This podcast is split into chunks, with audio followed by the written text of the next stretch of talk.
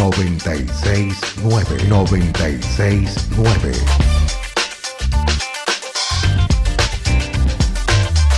969 La alternativa. La alternativa es con vos.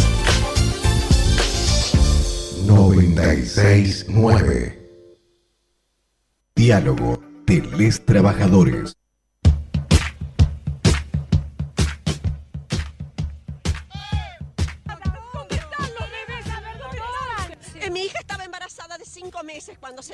Mi nieto tiene que haber nacido en agosto del año pasado. Hasta ahora no he podido saber nada de él. Lo único que sabemos es que los chicos nacen, pero se los, eh, pero se los dejan en los establecimientos así, este, casas cunas con NN. Y no podemos encontrarnos nunca con nuestros nietos. Les podemos asegurar que hay miles y miles de hogares sufriendo mucho dolor, mucha angustia, mucha desesperación, dolor y tristeza porque no nos dicen dónde están nuestros hijos, no sabemos nada de ellos, nos han quitado lo más preciado que puede tener una madre, ¿eh? su hijo, angustia porque no sabemos si están enfermos, si tienen frío, si tienen hambre, no sabemos nada, y desesperación, Señor, porque ya no sabemos a quién recurrir. Ayúdennos, por favor. María Paula Cáceres de Simonetti tiene 17 años, cumple. Que diga dónde está mi hija. ¿Dónde están nuestros nietos? ¿Nacieron esos nietos? ¿No nacieron? ¿Dónde están esos bebés? ¿Dónde están esos bebés? Asesinos, son unos asesinos. Que nuestros hijos, que nos entreguen dónde están. hijos, Los hijos y ¿por los nietos. muestran la cara y digan dónde están. Son cobardes. ¿Por qué no muestran la cara? Los Los nietos. nazis no mostraban. hay tanta muerte que no se atreven a decir los que están, los pocos que quedaron, porque saben que todos los demás están muertos. Están muertos. Y el ejército lo ha hecho eso. El ejército El ejército lo ha hecho La eso. policía, el mío fue la policía. A mí el ejército, el ejército argentino que se llama cristiano.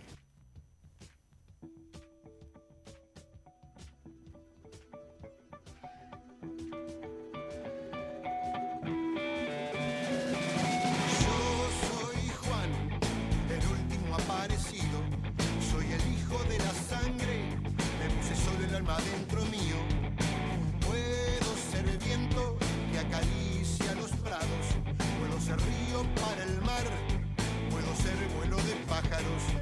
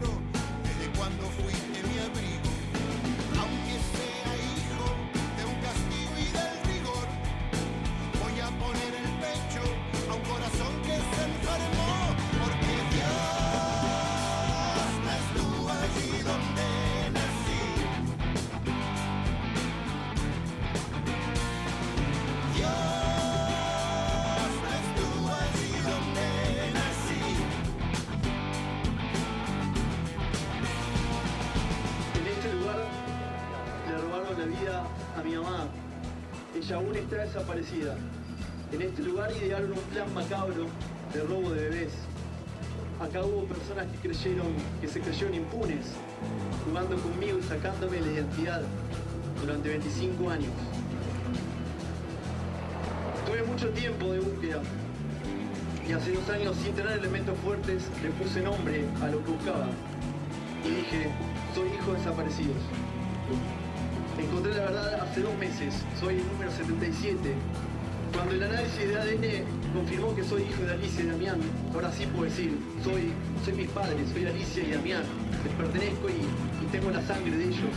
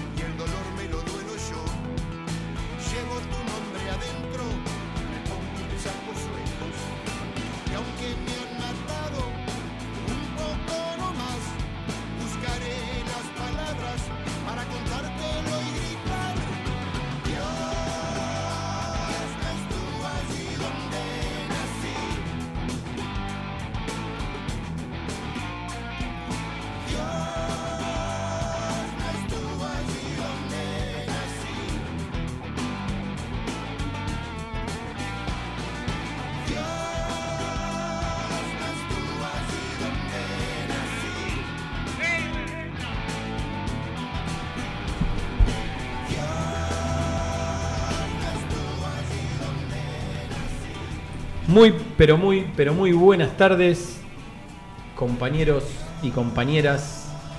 Muy buenas tardes, Diego Braca. Muy buenas tardes, Sebastián Rivoli. Muy buenas tardes, Belén. Yo me voy a presentar de una forma particular. Mi nombre es Diego Perrone y sé cómo me llamo porque crecí con la verdad.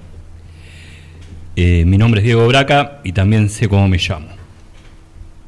Sí, yo soy Sebastián y, y también crecí con la verdad, por suerte, ¿no? Mi nombre es Belén Vallejo y sé quién soy porque crecí con la verdad. Buenas tardes a todos y todas. Vale la pena decir buenas tardes, primero que nada porque mm, con el paso del tiempo creo que las abuelas, las madres y algunos nietos que aparecieron y aquellos que faltan aparecer van a pensar lo mismo después, cuando aparezcan, lógicamente, porque mm, tenemos, nos generaron esa obligación de, de continuar con esta historia de lucha. Así que eh, siempre buenas tardes, que la lucha continúe, ¿no? Sí, sí, que sigan apareciendo. A pesar ¿no? de las dificultades, hoy justamente escuché una noticia ¿no? de una legisladora cordobesa, Patricia Ferrari. Patricia Ferrari que reivindicaba los Falcon Verde, ¿no? Y que decía, en realidad, en realidad eh, eh, tiene un problema de lingüística bastante grave lo que puso, ¿no? Eh, no se entendió mucho, no estaba bien escrito, pero sin embargo lo que se entiende por la intención que quiso poner, quiso decir que manden un, far, un Falcon verde para Graboy. Sí. Eso es lo que quiso decir. Eh, esperemos el repudio generalizado por parte de la, de la política. Ella eh, simplemente está suspendida y van a ver cuáles son las medidas que se toman, ¿no? Eh, yo creo que es, es, importante también lo que dijo, ¿no? Esto tendría que tener un corte definitivo y tendría que tomarse una medida por las palabras que dijo esta mujer, así como la tomaron con el otro diputado, ¿no? También, claro. eh, también merece, merece un, un ejemplo también. Pero bueno, es lo que piensa todavía cierto sector de la sociedad y lo que es vergonzoso es que es cierto sector de la sociedad y forma parte de la política argentina y piensa eso, es una persona importante. Yo voy a, hacer una pregunta que uno fue un acto de irresponsabilidad que nosotros repudiamos y condenamos y, creo que eh, el Estado y, y, los que dirigen determinadas eh, batutas decidieron en lugar nuestro y la decisión era esa, que saquen al diputado del cual nos burlábamos, nos reímos, pero lo sacaron. Pero fue un acto de irresponsabilidad. Casi fue una chiquilinada que correspondía que le peguen una patada donde le pegaron y que lo corran del lugar que lo corrieron, porque no corresponde chiquilinada. Pero digo, esto es un acto un poco más grave, me parece. Sí. No puede estar suspendida. Yo creo que inmediatamente dijo eso, debería haber sido corrida en cuanto. Sí, en el momento. No, al instante. En el instante que hizo eso. Incluso hasta. Eh, lo que levantaron los medios fueron las redes sociales, ¿no? creo que en Twitter lo puso, ¿no? Pero estuvo unas cuantas horas puesto eso, así que hasta que tomaron la determinación, a lo que vamos es que la misma determinación que tomaron con el otro diputado, con el misma, la misma velocidad lo tendrían que haber hecho por, por esta señora. Eh, porque no sabemos cómo va a terminar, ¿no? Porque está suspendida, pero ya se hablaba que tal vez eh, no, no, no se tome ninguna medida importante, solamente se suspenda. Y eso que venimos, venimos, ¿no? Hace dos, tres meses con, con esta falta de memoria, amenazas de golpe de Estado, actos por ahí sediciosos, ahora este tweet, ¿no? O sea, no, no es un momento, me parece no estamos en, nunca es el momento, ¿no? Pero no estamos en un momento para cometer esos errores, ¿no? Que uno, en el sentido, como lo dijo Dualde en su momento, en esa desconexión, porque también justifican desde ahí, no, no lo quise decir, es un error de lingüística, es un error de escritura, no hay no, errores. No, para mí la derecha, que, que, habla de republicanismo, de democracia, de las instituciones, la rascas un poquito y tiene este sentimiento golpista. Ellos, eh, la derecha, curiosamente, llegó a Argentina gracias a los votos eh, con Macri, pero nunca antes lo había hecho. Y bueno, y, esta gente, yo creo que una gran parte de la derecha piensa de esta manera, que hay que matar a los zurdos, hay que desaparecerlos, hay que torturarlos antes si es posible, y bueno, y habría, habría que echarla y, y hay, hay, muchos así, ¿eh? que, que, piensan de esta manera, y los vemos en, en, las marchas con las remeras, reivindicando el Falcón Verde, Así que sí, eh, hay una parte de la sociedad que tenemos que aceptar que, que piensa así.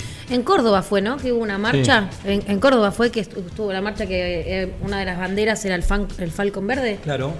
Pero igualmente en las marchas ellos cuando muestran a, a un dibujo que están ahorcando, cuando reivindican un falco, cuando... Sí, prenden fuego en un muñeco. eh, exactamente, cuando también... eh, porque el problema también es este.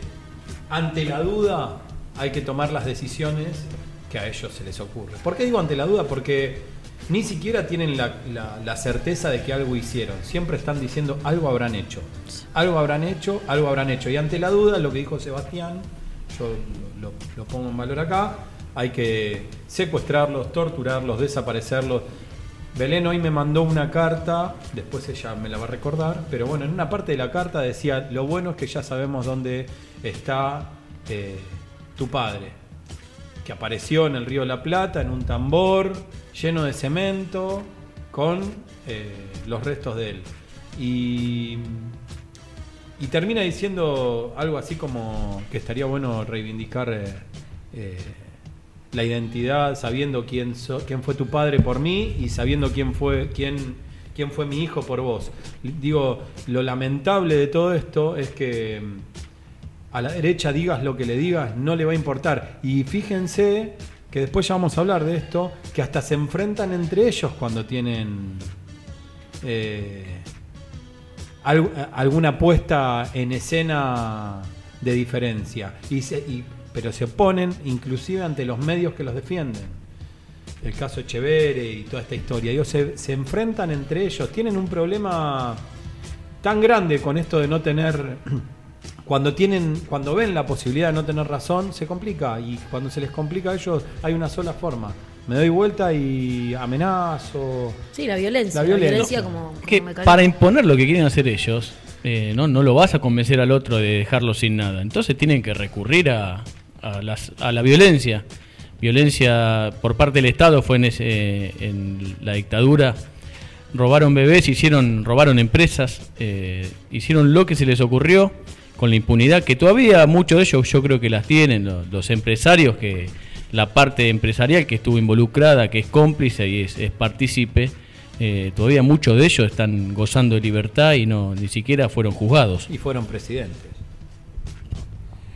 Sí, sí, sí. Yo Aparte no tengo las- duda que, no, que- que el padre. el grupo Macri estuvo involucrado No, el grupo Somisa no, seguro, pero papel prensa es el, es el símbolo, ¿no? Es el, es el símbolo de lo eh, de- de- de- del robo, ¿no? Del robo a, a los empresarios que, que no se que no, no, se prendieron en el juego que tenían esta dictadura militar.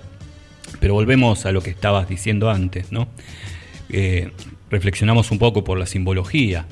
No solo es bueno recuperar los nombres eh, porque sí, porque es, porque es una parte humana, es, eh, es lógico tener un nombre, pero sino también que nosotros, eh, que, dem- que esos 30.000 tengan nombre todos, que todos, eh, que cada uno de ellos se le pueda mostrar a los que dijeron son 8.000, que no, no- Macri dijo una vez, ¿no? Acá están los 30.000, los 30.000 tienen un nombre. Lo habíamos Y- hablado alguna vez asociado a los pueblos originarios, que tiene que ver con la identidad. La Sí. identidad es nuestra historia. No tenés identidad, no tenés historia, y si no tenés historia, no, no puedes fijar tampoco el futuro, ni podés prever, ni, ni proyectar. O sea, es, es la parte constitutiva de todos, no solamente por la identidad en sí, sino porque nos constituye como, como pueblo, como, como comunidad.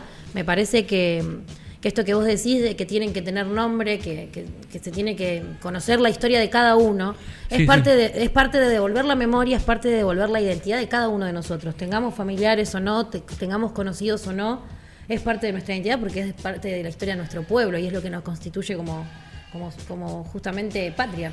Sí, sí. Y un pibe, un pibe, uno solo estoy hablando, no los 30.000, ¿no? Pero uno solo desaparecido desarma todo el camino que venía, todo el destino de, de- de su barrio, de sus amigos, de su, de su posible familia, de su.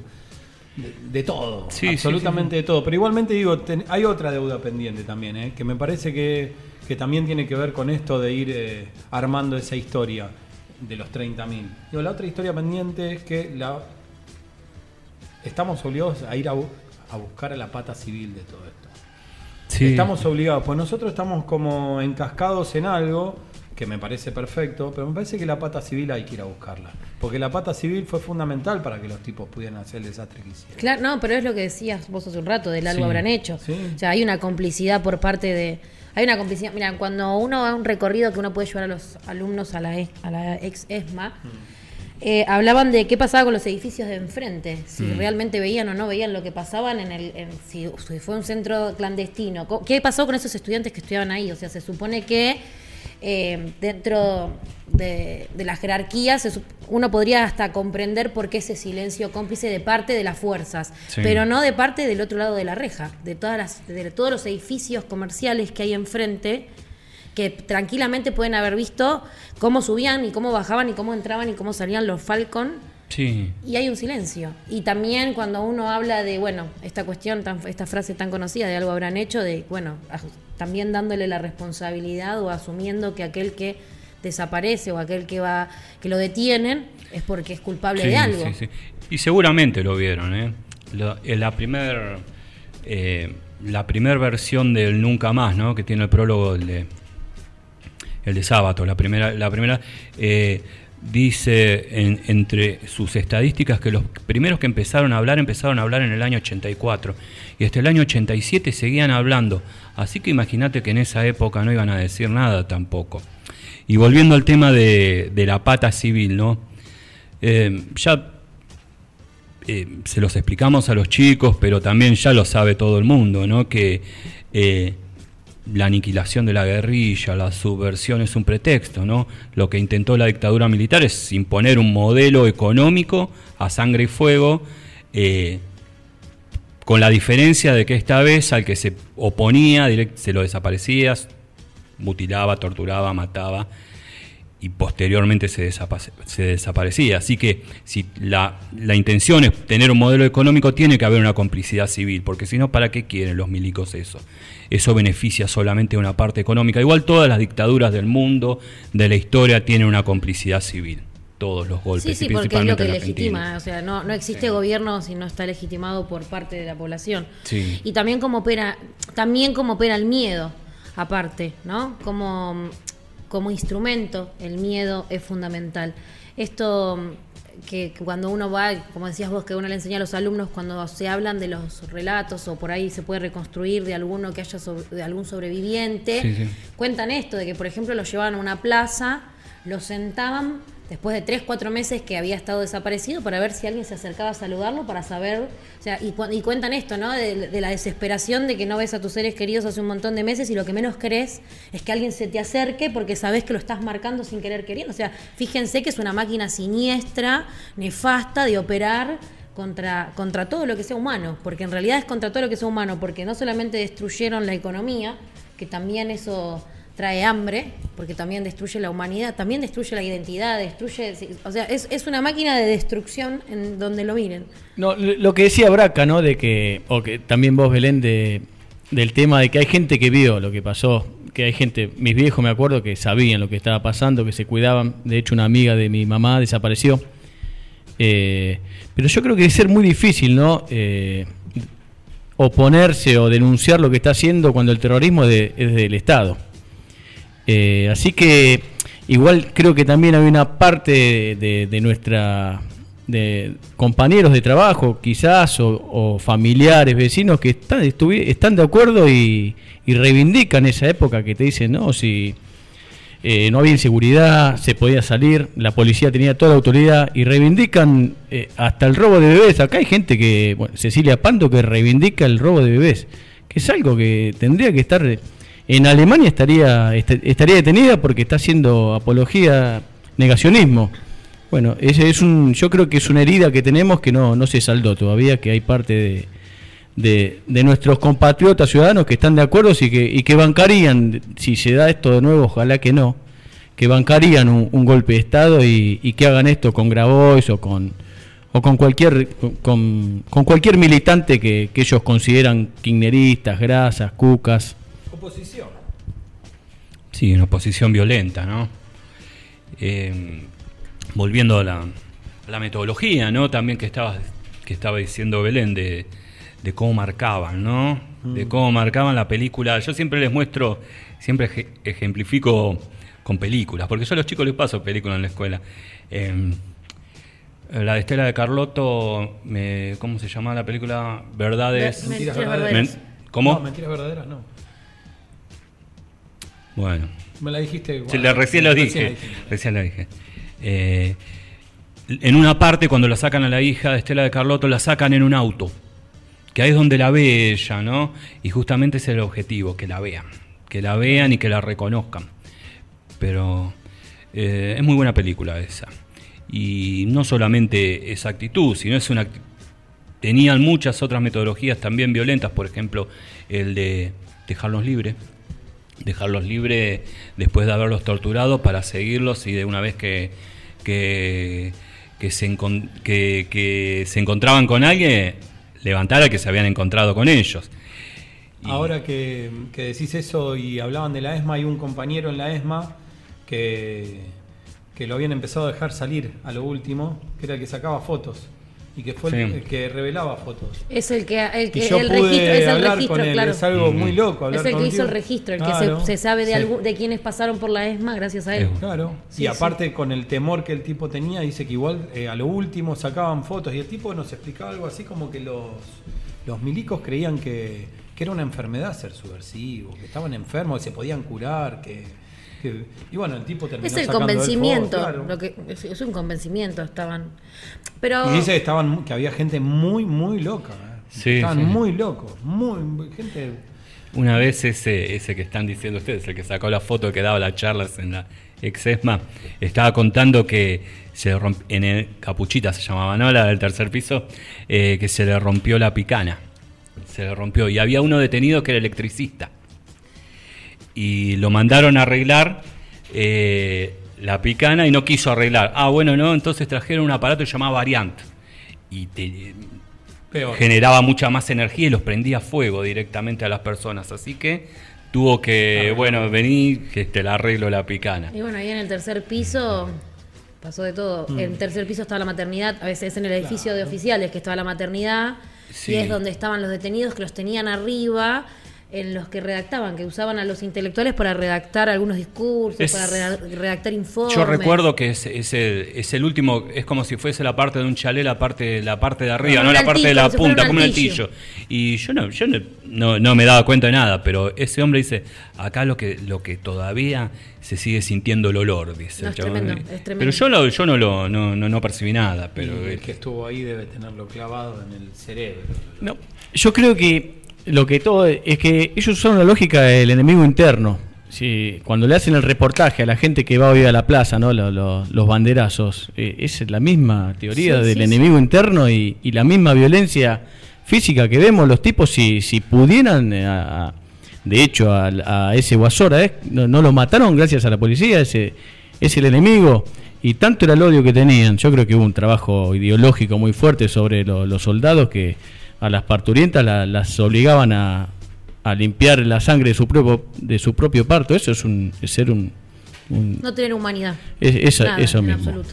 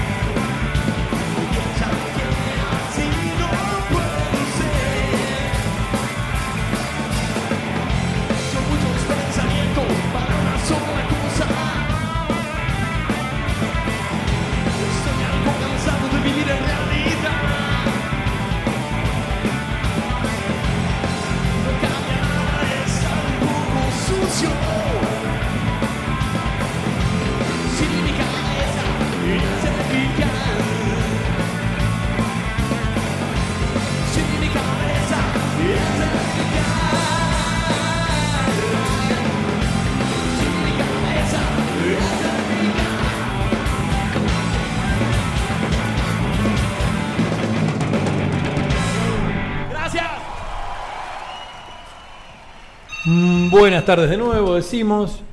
Estamos en vivo, suenan los teléfonos. FM Alternativa 96.9 www.alternativa969.com.ar Muy buenas tardes a todos, muy buen lunes a todos los de los lunes.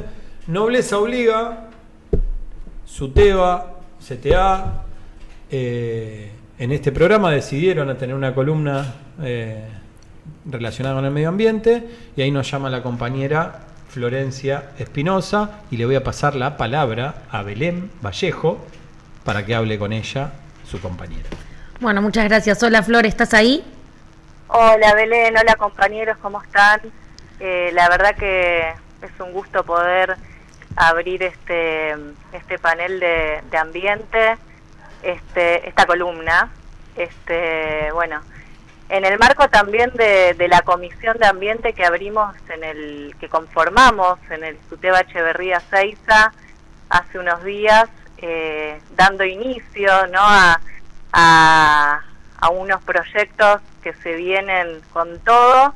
Y bueno, y para esta ocasión, para este, para esta columna, yo tenía pensado contarles eh, algunas, algunas, digamos, experiencias que estuve transitando este año en este contexto pandémico eh, en relación ¿no? a, a trabajos que, que hice sobre ambiente con los chicos.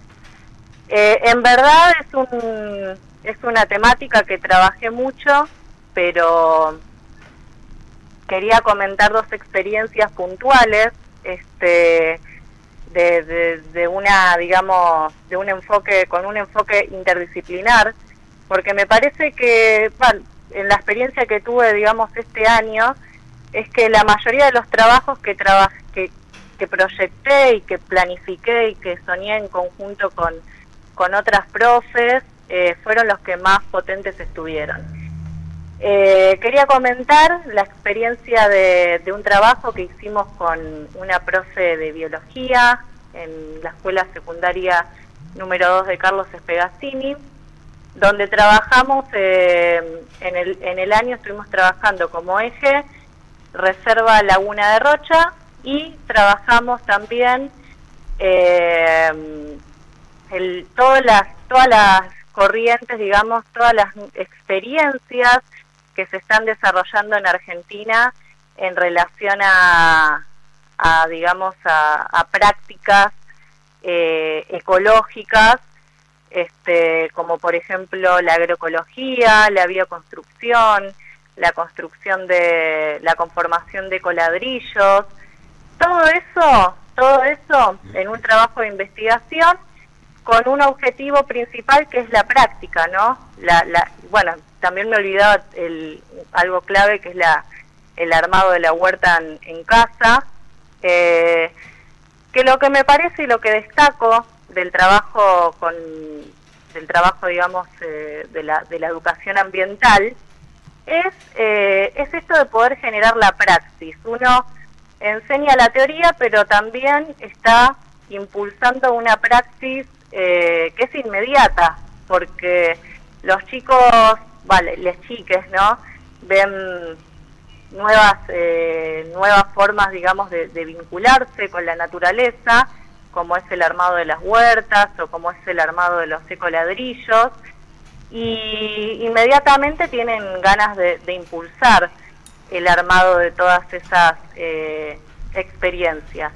Muchos chicos este año estuvieron armando la huerta en sus casas, preparando el compost. Eh, entonces, bueno, eso por esa, esa experiencia también que, que trabajé con una profe de biología, en donde uno desde la geografía, desde las ciencias sociales, quizás trabaja toda la impronta ¿no? de, de, de, de, del derecho a un ambiente digno, todo el aspecto, digamos, más social, y desde la biología quizás trabaja el proceso más puntual eh, del, del, ecosistema, ¿no?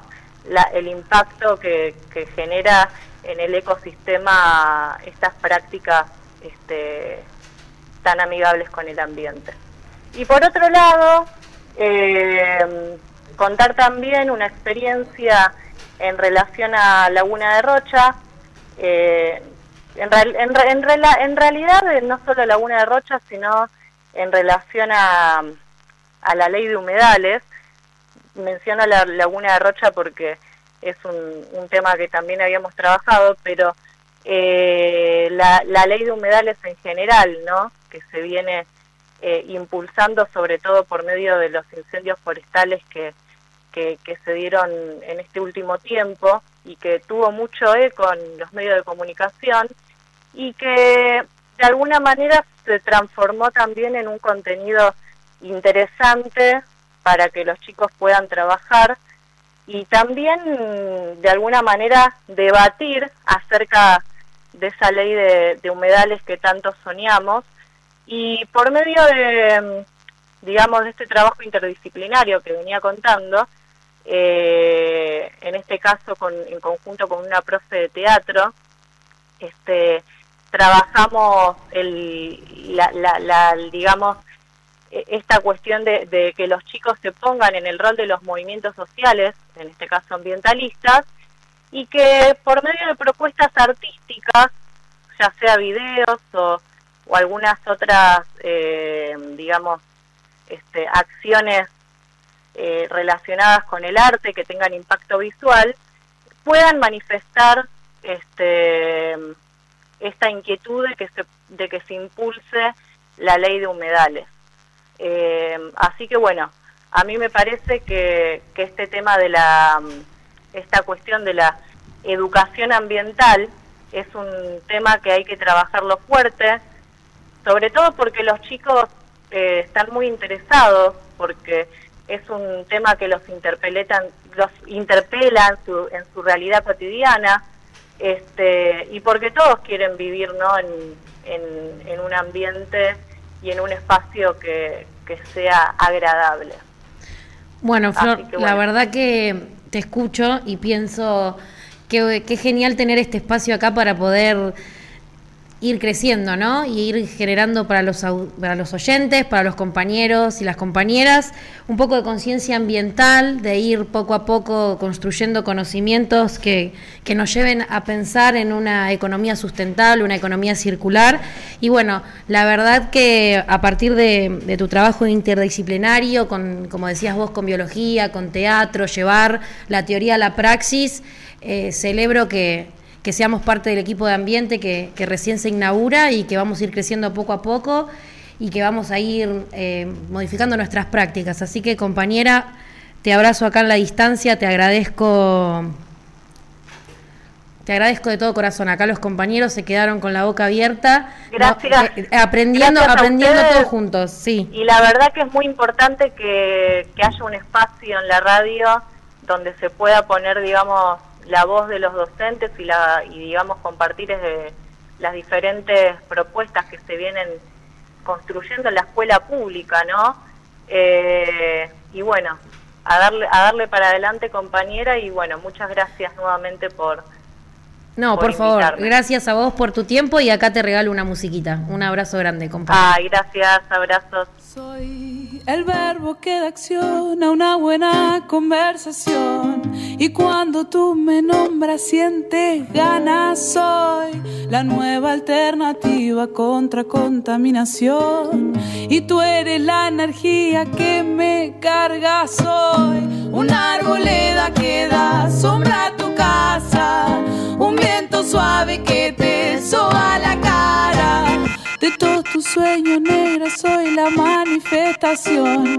Tú eres esa libertad soñada. Soy la serenidad que lleva la meditación.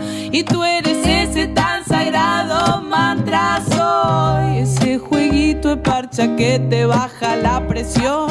Y siempre que te sube tú me llamas ya. Tira las sábanas, sal de la cama. Vamos a conquistar toda la casa. De todo lo que tú acostumbras soy contradicción.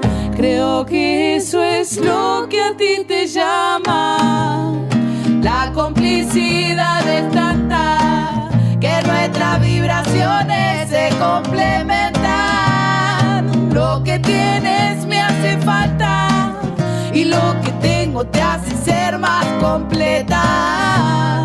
La afinidad de tanta, y miro a tus ojos y ya sé lo que piensas. Te quiero porque eres tantas cositas bellas que me hacen creer que soy.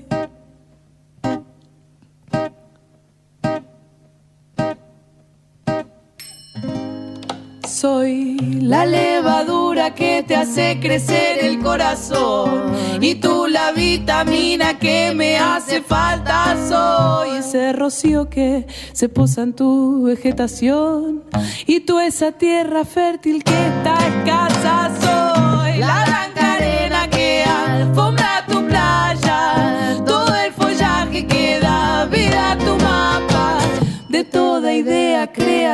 soy la gestación.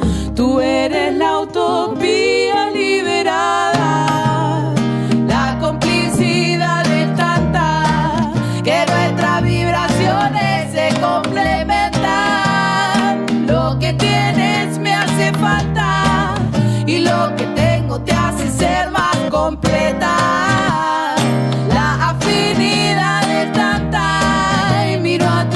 Ojos y ya sé lo que piensas.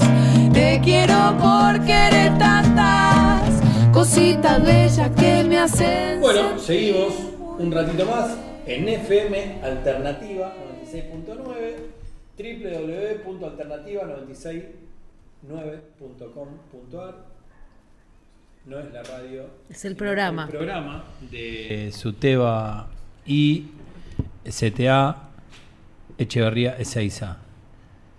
Le voy a pasar la palabra a Sebastián Rivoli, que me está haciendo como un murmullo. Te está... está- pidiendo la. Yo me olvidé Como no decir tenemos esto. cucaracha, tenemos a Pepe Grillo. Vamos a decirle, yo, Rivoli. ya hablamos de todo esto, yo le voy a mandar un, un feliz cumpleaños, que no lo, capaz que no lo escucho, capaz que sí, a la abuela Estela, a la mamá Estela, a todos. Ah, cumplió 90 añitos. 90 añitos. Te estaba pidiendo, Diego Perrones, que hablas de, que hables del, fei- del Facebook, de, del Instagram de Suteba, todo lo que hicimos en la semana, que fuimos a armar SAE, eh, visi- visitando escuelas también. Eso te estaba pidiendo, no quería hacer ruido, nada más. Muy bien, eso. pero como su voz es eh, impecable, dije, lo va a decir eh, Sebastián Alberto Rigoli. Eh, bueno, lo que acaba de decir el compañero, métanse en el Facebook de Suteba Echeverría Seiza, en el Instagram de Suteba Echeverría Seiza y van a ver todo el laburo que está, las charlas que está dando Suteba, las capacitaciones. eh, cuando digo capacitaciones, no con puntaje y todo eso, sino hoy fue casi una capacitación del MAD para explicarle a los compañeros cómo es el movimiento anual docente en la virtualidad. Sebastián está haciendo gestos de que la virtualidad no le estaría gustando. ¿Y Diego Braca? No, tampoco, ya. Afirma con la cabeza. Ayer estuve en seis reuniones, así que no, no, ya no sabía. Yo lo que estoy diciendo es que cuando empezó la pandemia, todos los docentes de, tomaron la decisión certera de, de- de- de plantarse y decir, che, no tenemos que ir a la escuela, pues es un peligro. Hoy creo que si le dicen a la mitad de los docentes que hay que volver a la escuela, Sí, yo con vuelvo. 20.000 contagios por día, vuelven de cabeza al colegio. Eh, pero bueno, ya dijimos el feliz cumpleaños, ya nombramos el Facebook de Suteba, el Instagram de Suteba, y ahora Diego Braca tenía muchas ganas de hablar de qué Braca. Cuéntemelo. Bueno, tema de la semana. Hermoso tema la semana. Hermo- hermoso, hermoso tema. Tenemos dos temas de la semana. Semana, si tomamos el sábado como semana pasada, la marcha. No dijimos Ah. nada. no dijimos nada de la marchita. bueno, pero va, va a cambiar, va a cambiar. va, sí, va a nuevo se cambiar. iluminó su, su cara. No, vamos a cambiar. Echevere. Echevere. ¿Qué pasa? Y arranque usted. Y ahí seguimos. Porque Sebastián también estaba deseoso de hablar. Dijo, De- Uh, ah, ah, me gustó el papel de los medios. porque ¿no? en un momento uno dice, ah, mira, la redistribución del ingreso viene por ahí también. Ya. El papel de los medios que en este lado no saben para dónde está, ¿no? Porque Mm. cuando arrancaron, arrancaron con la hermana de Echevere. Pero después hoy vi que estaban con Echevere. Porque es poder y poder, ¿no? O sea, es como muy A ver quién tiene más. Sí, ¿Quién sí, más? sí. Están en una encrucijada ahora. Por- Ya no, Sí, igual, ¿eh? ¿eh? Ya no. No, porque la justicia to- todavía tiene que determinar cómo es el, cómo, cómo es el fallo. Eh, igual me parece que ya cuando dice tengo que leer la- no sé cuántas fojas tenía la documentación que tenía sobre de quién, era- quién es la posesión de la tierra esa. Entonces ahí me parece que cuando le da tiempo ya la justicia va a determinar para, para, para qué lado está, me parece. Pero... Perdón, Braca, sí. estamos hablando de justicia, de Chevere, de, de terrenos. Eh, Cuente, a ver, ¿qué pasó? Para el que no entiende de lo que estamos hablando. Bueno, eh, parece que la hermana de Chevere eh, de alguna manera apoyó a Graboy en un terreno que es lícito, en un terreno que no es terreno fiscal, sino que pertenece a la familia Chevere, sin embargo eh, todavía no tiene un dueño porque es, es una posesión familiar, por eso el juez tiene que determinar de quién es. Entonces, eh, eh, este, esta agrupación, la de Graboy, comenzó a, tomar las tierras, pero tomar una tierra que es legal, que tiene un dueño, que este dueño es la hermana de Chevere. Hay un video ahí que está circulando que van y le dicen a, a- esta dueña de parte del terreno, eh, los que venían en representación del hermano, y, y le decían, mirá, está- mirame a mí, yo estoy tranquilo, pero allá no están tranquilos. Eh, muy bien plantada la señora aparte. Muy bien plantada. Dijo, lo vamos a hablar donde lo tenemos que hablar, por favor, no me amenacen. ¿eh? La justicia y el hombre que estaba al lado, que le decía, estoy tranquilo. Listo, no hay nada más que hablar. Vámonos. Chau, señora, disculpe. Para complementar Yo- la información de Braca, eh, este, estos campos que eh, la hermana de. ¿Cómo se llama la hermana de Echevere? Bueno, no me acuerdo. Echevere, la señorita. La señorita Echevere eh, es eh, heredera forzosa. Parece que los tres hermanos Echevere eh, le hicieron una tramulla bien al estilo de la derecha y, y le sacaron parte de su herencia, eh, falsificaron documentos. Bueno, ella está reclamando eso y en ese reclamo le cedió un 40% del campo a los a, a la agrupación Artiga de Grabois Claro. para que hagan eh, un huerta sustentable, orgánica, sin contaminar. Está buenísimo el proyecto. Yo creo que el ejemplo del patriarcado y la violencia de género son los hermanos Echeverre, lo que está pasando en, en Entre Ríos, porque a ella la dejaron de hablarle y le hacen violencia de género todo el tiempo. Y bueno, la quisieron sacar de, de, de la. Le quisieron sacar del campo, así como Macri una vez le sacó la empresa al padre. Y Ellos consideraron que, que estaba bueno sacar el terreno. Bueno, Echeverre tiene denuncias por eh, trabajo esclavo, eh, está relacionado también con el, el intendente narco Barisco. Así que una joyita lo que está pasando ahí en Entre Ríos para seguirlo de cerca. Después de escucharte todo eso, lo que me da miedo es para dónde irá a fallar la justicia, ¿no? Sí, ese es el problema. Eh, de ya que son tierras, eh, eh, son tierras de un valor, de un valor muy alto, ¿no? Es terreno pleno, zona sojera.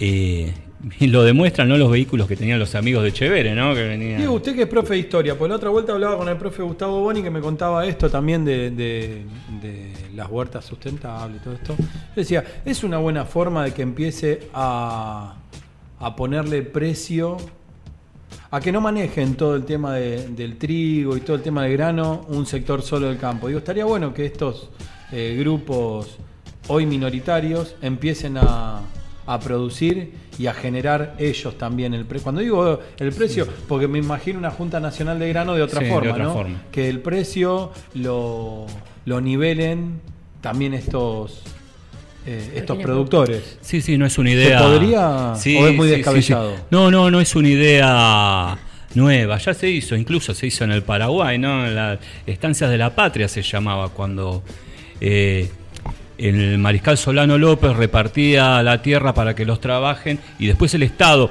Es algo, eh, Perón hizo lo mismo, algo bastante similar, ¿no? Es el Estado quien le compraba la tierra, eh, la- el producto que daba la tierra y después eh, se vendía. Y entonces eso lo, regusta- lo regulaba el Estado ese precio. ahí ganan todos aparte. Ahí ganan todos, pero hay algo, hay algo que, hay un factor que no existía y que ahora existe. Es la soja. Es terreno sojero eso. Es para, solamente para eso. Quienes anduvimos por la provincia, yo siempre voy a Santa Fe y está eh, todo, todo sembrado de soja, incluso hasta la, hasta las calzadas, ¿no? Hasta la banquina, sí. todas las banquinas. No sé por qué, por qué motivo, pero la banquina también. Imagínate la cantidad de metros. Una banquina de 25 30 metros por muchos kilómetros. Sí, incluso la, eh, dinerito. la, la finca al puestero, le dan al puestero den para que viva y ya no cría más animales, ¿no? Planta soja el puestero también y lo, y lo, lo agrega a las cooperativas, que ellos son los dueños de las cooperativas, que dicen. Pero bueno, es un poder que se tienen que enfrentar y es un poder muy, muy alto. No, no, quería agregar que, que la mitad de los chicos que tienen cáncer en Argentina hoy son de Entre Ríos. Eso tiene que ver con los pesticidas, con todo este modelo agroexportador que está totalmente enfocado eh, para exportar la soja y bueno y, y cobrar en dólares. Y este proyecto de, de Grabois viene a chocar con esto, que habla de huerta orgánica. No, y Eh, aparte son tierras que hoy se producen y que dentro de un par de años no sirven para más nada. Claro. Sí, sí, la, la soja de- desertif- desertifica. Eh, si plantás siempre soja, la tierra empieza a perder los nutrientes y empieza a perder la, la capacidad de, de que crezcan las plantas ahí. Así que esperemos que el proyecto este de Grabois eh, logre prevalecer ante, ante el, el patriarcado este que, que, como decía Diego, que fueron con, con un tono muy educado a decirle, mirá que hay un salvoconducto. Claro. Eh, Muy educadamente le dijeron, te vamos a lastimar. Sí, sí. Eh, no te, te aseguramos eh, que no te va a pasar nada, que puedes salir de Entre Ríos. Estaba la policía también del lado de los, de los chacareros estos y, y la, la mujer le decía, pero ¿cuál es el? ¿Hay otro modo que no sea pacífico? ¿Cuál es? ¿Me estás amenazando? Claro. Bueno, hay medio que quedan expuestos, y, pero una manera de... La derecha siempre hace lo que quiere y se lleva puesto a quien quiere. Eh, No, no, no, no, está bien, tenés razón. El otro día en Suteba se dio una charla de la UTT, un fin de semana, y eh, ahora pasa esto del proyecto Artigas. Digo, hay como también en, en todo esto un, un sueño antiguo, ¿no, Diego? Sí, sí, seguramente, sí, sí. Antiguo y antiguo, vigente, ¿no? antiguo y vigente. Claro. Antiguo depende qué, es- qué es lo antiguo. Eh, yo recién hablaba de, de Paraguay, ¿no? Estancias de la Patria se llamaba el proyecto paraguayo. Bueno, que fue trunco eh, debido a la guerra a la guerra de la Triple Alianza. Eh, pero después tenemos el proyecto peronista también, ¿no? El IAPI, me parece que el IAPI eh, también incluía eso. Y recordamos también las políticas de General Perón, también con el Estatuto del Peón Rural y muchas otras más eh, políticas que tenían que en la Constitución del año 49, la reforma eh, a la Constitución, de una Constitución muy, muy arcaica, que es la que tenemos ahora, ¿no? Perón hizo una, una eh, una modificación muy importante, una reestructuración y que incluía lo que estamos hablando ahora y tomaba un valor constitucional. Bueno, eh, la, la revolución fusiladora o libertadora, el golpe de Estado que le da a Perón, eh, saca esta constitución y vuelve a la vieja constitución, que es la que tenemos ahora, con algunas reformas que tuvieron en el año cu- 94 con el gobierno de Menem, pero tenían, re- eh, tenían un valor constitucional todo esto que estábamos haciendo. Entonces, si tiene un valor constitucional, era una ley. Y no hay Una ley, gobierno y que no, pueda y no había gobierno que podía, pero no, no, no, Bueno, no pero prosperó. esto que hablamos de las dictaduras es ese proceso de desperonización del país también. Es Sí, como parte de... Continuo. Sí, es como sacar de raíz al peronismo y el peronismo es esto también. Que hablas vos, el IAPI, el Estado que interviene, que estimula a las pequeñas y medianas empresas Sí. a partir de la exportación también de productos agropecuarios, ¿no? Sí, o sea, sí, es un. Estado que entiende cómo funciona Sí, el sí. circuito Y fijando, y, fij- y fijando eh, el monto, el Estado, que eso es lo importante, ¿no? Eso evita a los especuladores, que el, que el monto, que la ganancia la ponga el Estado y después la redistribuya de acuerdo a las necesidades de, de cada uno de los que Y cultiva. uno lo ve en las obras también que hizo- hicieron en, esa, en ese momento, así que también sabe que el Estado reinvierte esta cuestión de, de- de re- de redistribución, eh, es un claro ejemplo. Sí, sí, sí, sí, totalmente. Eh, volvemos a lo que estamos hablando hace algunos, pro- algunos programas, ¿no? Eh, la Fundación Eva Perón, que también es, eh, es propulsora, también una, una de las grandes eh, artífices de todo lo que es la estructura peronista, ¿no? De todo lo que es la, eh, la estructura edilicia, me refiero, ¿no? Son son algunas cuestiones que trajo el peronismo, pero también lo trajo de la mano de los torneos Seba Perón, eh, las vacaciones y que tenían que tener un lugar para donde alojarse tanto los chicos como los padres de los chicos, que posteriormente, después cuando terminaron esas vacaciones, se, se utiliz- esos torneos se utilizaron como colonia de vacaciones. La primera vez que los obreros se tomaban unas vacaciones, tanto en Córdoba, en Río Tercero está el hotel y el hotel de la Chapadmalal, de Chapadmalal. el que En quería- definitiva, cada vez que terminamos hablando de derechos, terminamos hablando de Peronismo. peronismo. Peronismo, vacaciones, obreros, Dignidad. dignidad. Ni hablar. Sí, ¿no? Se horrorizaron. La oligarquía marplatense de la Victorio Campos, ¿no? Y Manuel Mujica Lainez de- se, se horrorizó, ¿no? Que, que vengan a, a su lugar, a la... Todavía está en la calle Colón, ¿no? El chalet de Victorio Campos, cuando la bajada, que se lo hizo traer todo entero de, de- Inglaterra, así como estaba. Así que imagínense esa gente cuando vio a los obreros en los, sus hoteles estatales, en sus hoteles Sindicales. sindicales y en el hotel estatal de la colonia Chapadmalal también. Evita tenía igual este criterio, ¿eh?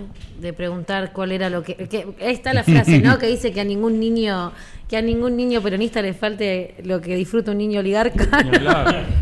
Lo que más le molestaba, lo- le molestaba al oligarca era que, que el peón le levante la cabeza, le discuta, que, que antes con antes de peón eso no sucedía. No, Imagínate no. los veraneando en el mismo lugar. Claro. ¿Vieron cuando querían, que de hecho hicieron el barrio este comunitario de, de Cristina, el barrio que hizo Cristina ahí en Canin? ¿Cómo salieron los vecinos? Pero enojadísimos porque se nos va a llevar de negros, que salió una mentalidad de, de- bueno, ¿qué vas? En el Renault 12 salían a decir eso. Igual, tenemos que, que convencerlos de que, de que todos tenemos que, que consumir eh, determinadas cosas que todos tenemos que poder, ¿no? Bueno, siempre es hermoso cerrar hablando de Evita, de Perón, de los derechos, de los laburantes, etcétera, etcétera, etcétera, etcétera. Acá, en Alternativa 96.9, www.alternativa969.com.ar, el programa de SUTEBA y la CTA Echeverría 6A. Yo me voy a despedir hasta el viernes que viene, mandándoles un abrazo a todos, los de los viernes y los de los lunes. También buen fin de semana, esperemos que estén lindos los días, que la pasemos, por lo menos podemos disfrutar un poco al aire libre. Sí, ojalá, ojalá que se vaya esta humedad, eh, que tanto me molesta. Un buen fin de para todos, soleado, por favor, un poquito de sol. Bueno, no les quiero amargar, pero me parece que llueve el fin de semana. Así que les mando un beso para todos y todas que tengan un hermoso fin de semana y un inicio de semana.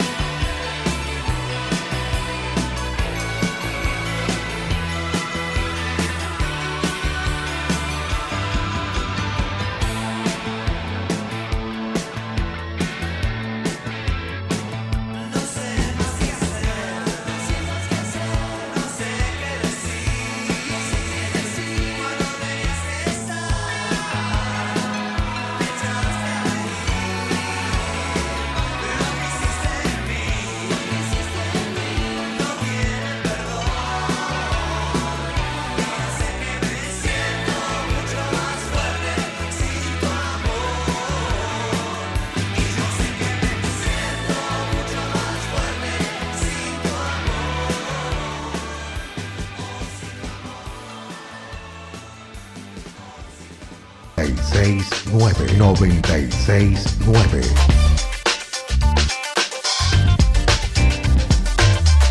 969. nueve La alternativa. La alternativa.